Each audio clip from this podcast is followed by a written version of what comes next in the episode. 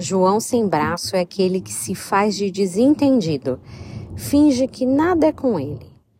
Dizem que essa expressão tem origem na Guerra de Portugal. Quem tinha alguma deficiência era dispensado dessa batalha. Muitos homens sadios passaram a tentar escapar de suas obrigações, fingindo que não possuíam algum dos membros. Hoje essa expressão tem caído até em desuso por ser considerada capacitista ou ofensiva às pessoas que têm deficiência.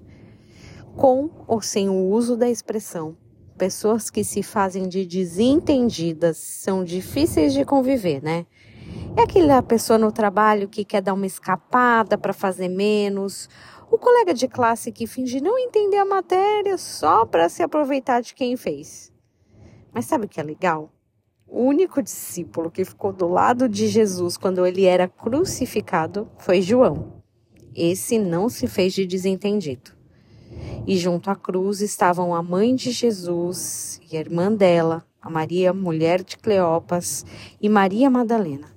Vendo Jesus, sua mãe, e junto a ela o discípulo amado, disse: Mulher, eis aí teu filho.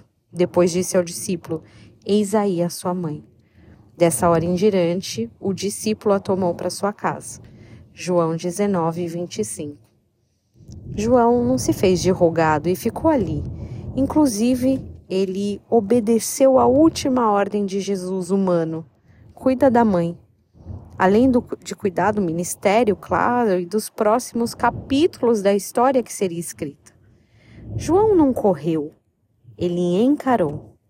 Assim como ele, nós também teremos a oportunidade de assumir nossa parte no reino. Com certeza, não vamos nos fazer de desentendido.